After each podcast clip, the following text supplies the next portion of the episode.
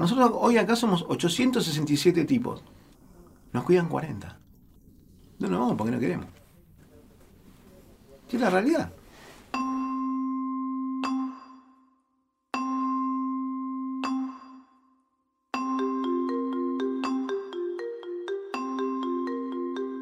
Para entrar a un penal de máxima seguridad, en general, tenés que dejar algunas cosas en la puerta.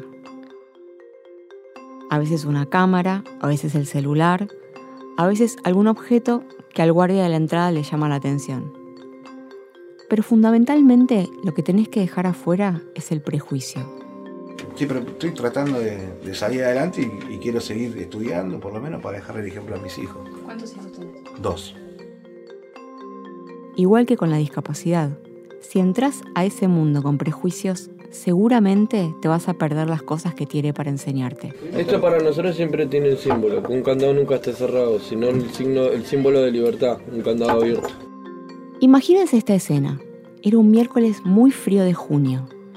Mi productor Diego Mintz y yo entrábamos a la unidad penitenciaria 48 el día en que Alemania se quedaba fuera del Mundial.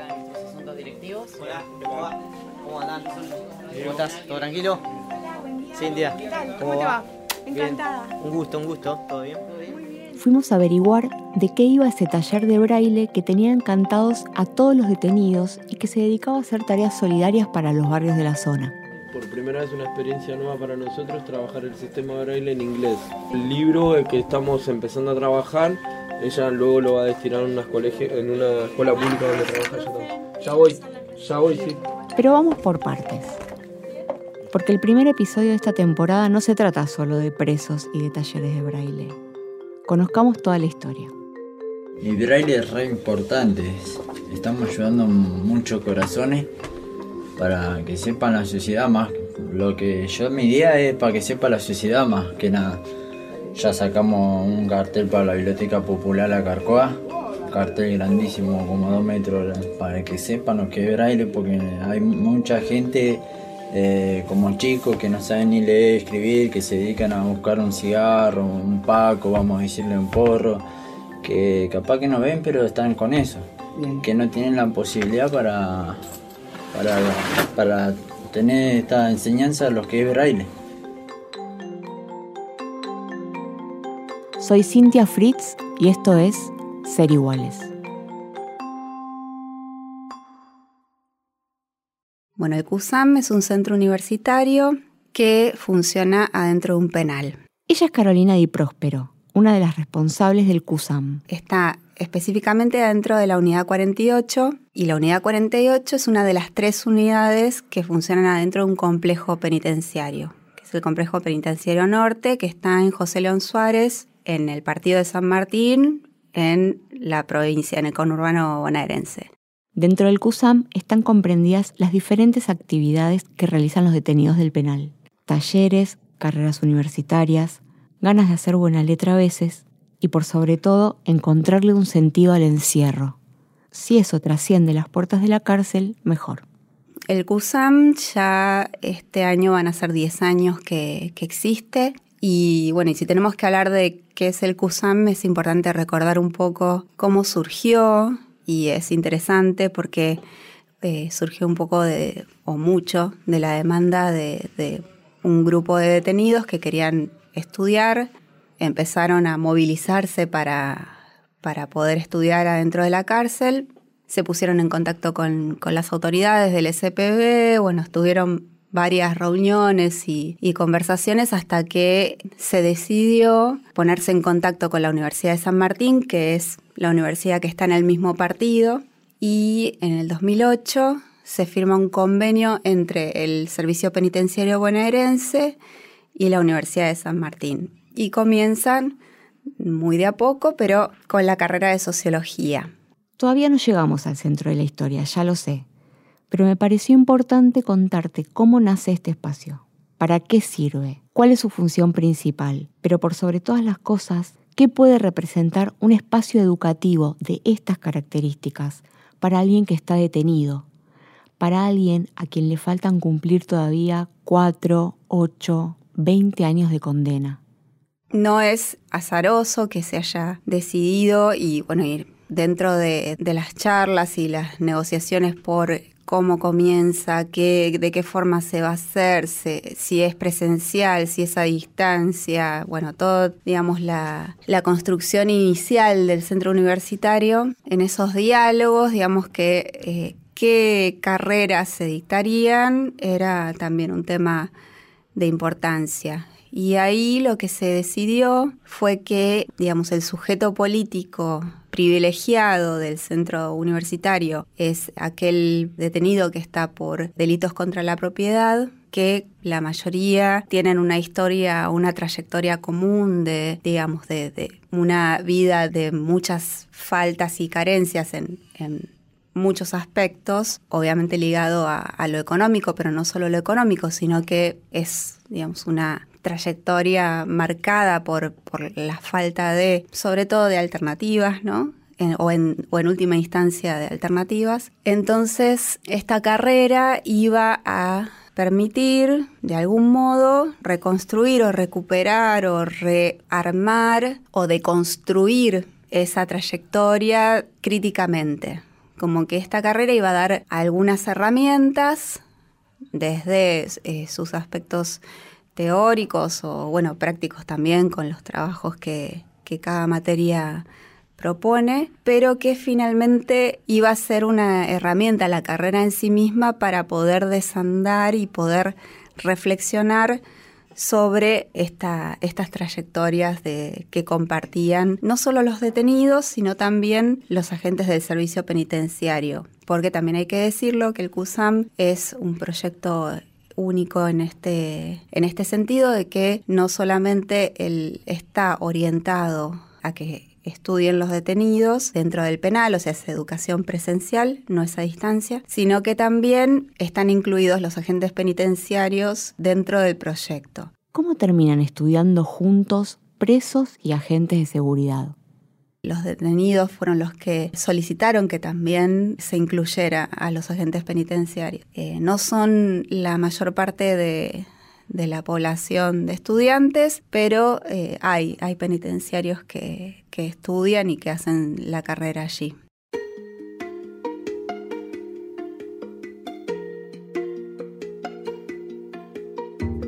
El CUSAM tiene una serie de talleres de extensión, fotografía, radio, teatro, braille. Lo más llamativo es que el taller de braille es el más concurrido. Yo creo que es por las ganas que le ponen los detenidos.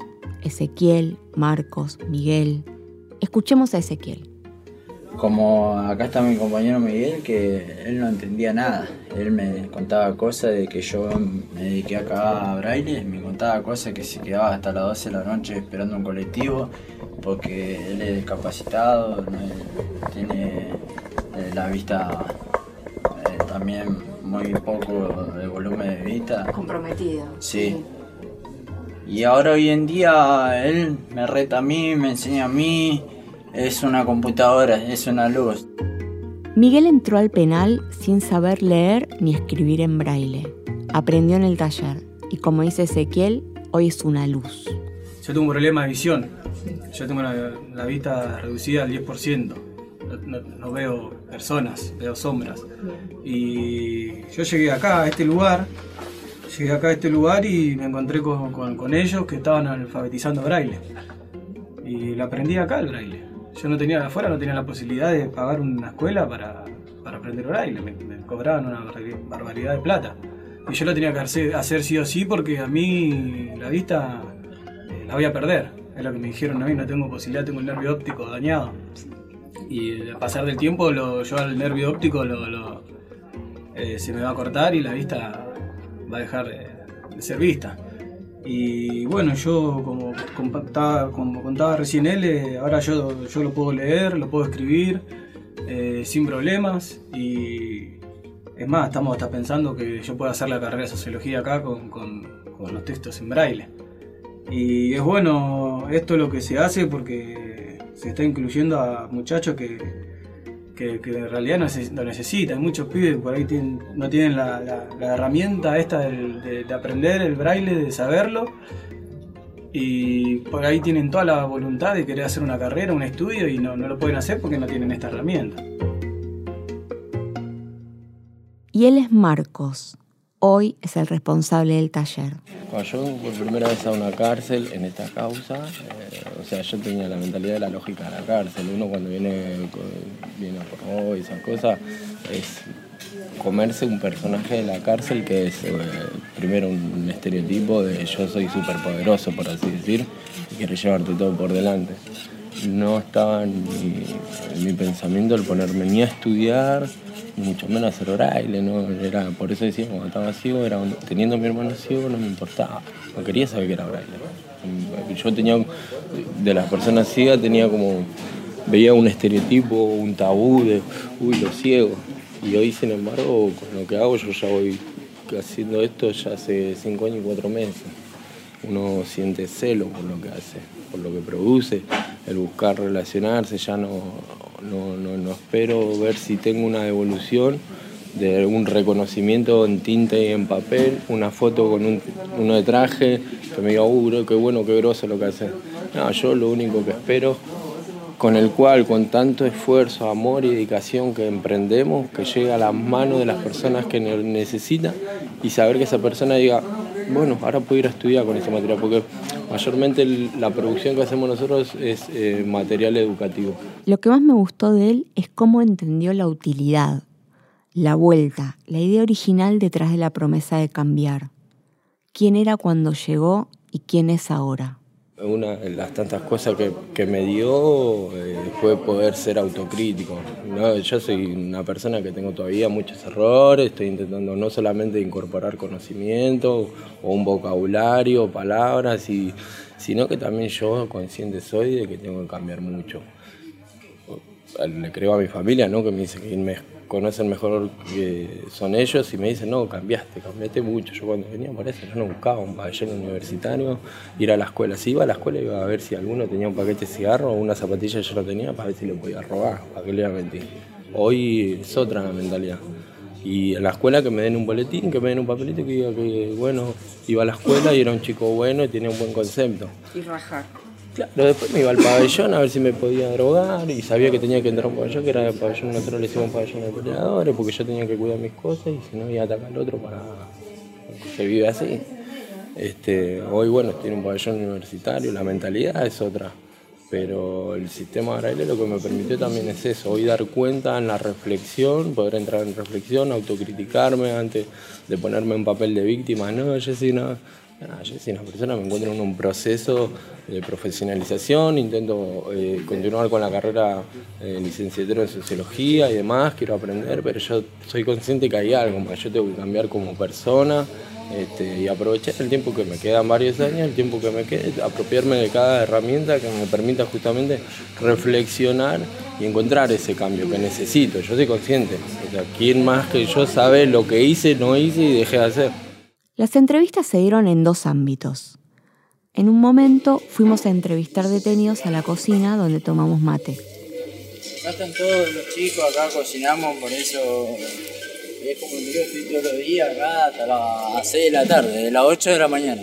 También estaba en curso el taller de fotografía y en una tele se veían los partidos del Mundial. Hola, hola, ¿qué tal? Un taller de fotografía. ¿Y el teatro está funcionando ahora o no? ¿Viste que estaban preparando la Biblia? No, está recontratado. Y ya tenemos el torno de la, de la popular. ya tenemos el partido. Ah, pues ya termina el primer tiempo. Pero a decir verdad, todos estaban mucho más concentrados en el taller que en el fútbol. La otra parte de las entrevistas se hicieron en Radio Mosquito. Radio Mosquito, Radio Mosquito, transmitiendo desde el Centro Universitario Cusán, en la unidad penitenciaria número Es la radio que funciona en el penal y está a cargo de Larry. Está ahí, se escucha. ¿Podría hablar un poquito? ¿Yo? Sí. Aunque Larry no participó de las entrevistas, estuvo presente en toda nuestra estadía y logró que nuestra experiencia saliera al aire también por la radio del penal. Ahora nos cuenta su experiencia Daniel, un detenido chileno que hace poco ingresó al penal y rápidamente comenzó a asistir al taller. Estamos produciendo material para, para poder ayudar a la gente no vidente, para presentar en los colegios, para, para ayudar a todo tipo de gente, escuelas que no tengan esos recursos. Nosotros de acá, con los recursos que nosotros mandamos a buscar desde afuera, ya estamos ayudando con lo, con lo que preparamos. Esto lo, lo mandamos a buscar entre los compañeros, mandamos a buscar tablillas, lo que eran punzones, y empezamos a preparar todo esto, lo encuadernamos y ya después lo regalamos. Todo esto va a donación, todo esto es una donación, nosotros aquí no estamos esperando nada a cambio, ni tampoco esperamos ayuda de nadie. Esto es donación de todo lo que, lo que viene saliendo. Una de las dudas que tenía al llegar fue, ¿para qué lo hacen? ¿Por qué asisten a talleres o intentan cursar una carrera de grado?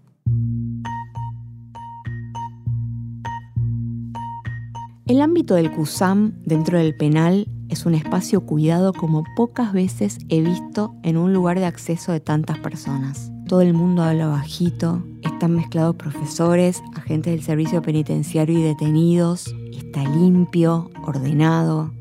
¿Vieron los prejuicios? Yo no me hubiera imaginado que un lugar dentro de un penal podía estar así. Volviendo al propósito, les pregunté, ¿para qué haces el taller de braille? Me contestaron Ezequiel, Miguel y Marcos. Pero yo no tenía esta idea antes. ¿eh? No tenías, eh, o sea, de alguna manera te dio un propósito, como esta, esta Claro. necesidad de ayudar. ¿no es Sí, ahora es cosa que lo, lo explico y no, no puedo creer. Me interesó, me interesó, me enfoqué, me dieron un diploma de instructor y estamos así a full con los pibes. Más que nada, viste, también es como concientizar a las personas, porque nosotros estamos, lo hacemos acá privado de nuestra libertad, ¿no? ¿Cuánto más lo pueden hacer las personas que están afuera, que tienen muchas más herramientas que nosotros? Antes tenía otra trayectoria, llegué acá, me dieron este espacio, lo estoy revalorando, se lo agradezco a los pibes siempre, me ven hoy en día, que estoy todos los días. Ya dicen el de la, car- el de la carpetita verde, dicen. Porque ando con la carpetita, y yo ando buscando todos los chicos, sí. Pero después sí caigo en la cuenta y digo, claro, yo hoy opto en canalizar emociones a través del sistema braille en vez de tomar una pastilla fumar un porro o ir y mirarlo a aquel porque me está mirando mi ropa, mis zapatillas. Entonces tiene una multiplicidad de sentido. A veces uno cuando se ve desbordado, como le decía, con, distintas eh, adversidades, ¿no? Lo que podemos recurrir es eh, pelear con uno o drogarnos, ir a, a golpear a un policía, cualquier cosa. Son canales que tenemos cuando estamos encerrados acá. Pero esto, el sistema braille, yo hoy me encierro en esa burbuja y me pongo con las tablillas y el. El taller de braille dentro del penal es un boom y los internos contagian mucho entusiasmo. Van por los pabellones tratando de captar nuevos asistentes y el taller no para de crecer. ¿Cuántos somos? Como 30 somos, ¿no? En el curso de braille. y, y llevamos así como 50, el Sí. aula más lleno que tenemos de braille. Volvamos a Carolina. ¿Cómo fue la decisión de trabajar en un penal?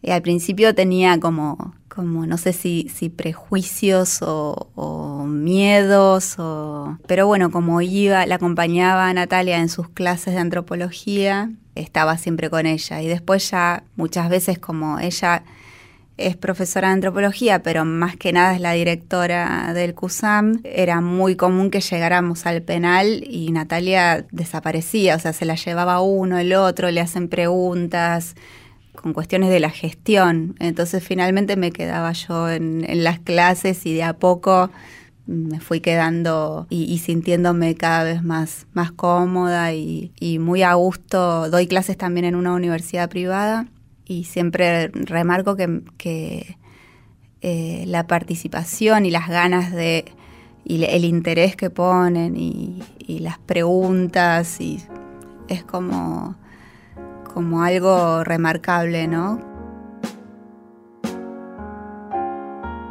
Un centro universitario dentro de un penal puede parecer muchas cosas. Asumo que para algunas personas será una pérdida de tiempo. Hay mucha gente que tiene la idea de que los detenidos son irrecuperables. No importa qué hayan hecho.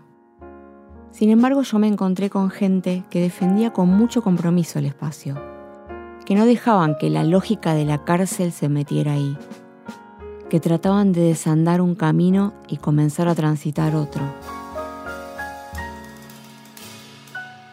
Y para sumarle más épica a la historia, llenan todos los años un taller que tiene como fin último y único ayudar a personas con discapacidad. A mí me resultó esperanzador. Esta vez elijo creer.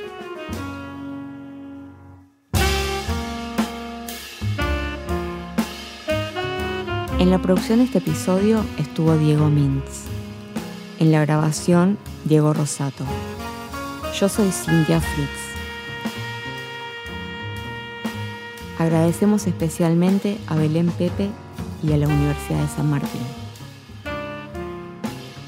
Para escuchar más episodios de Ser Iguales y más podcasts de Radio Nacional, búscanos en Apple Podcasts, en Spotify o en radionacional.com.ar.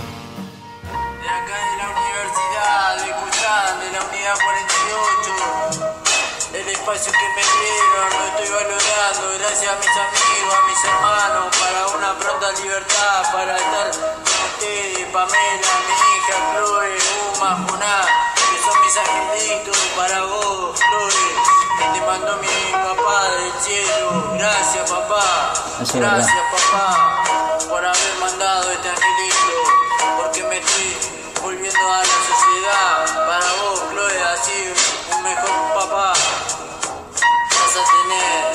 amo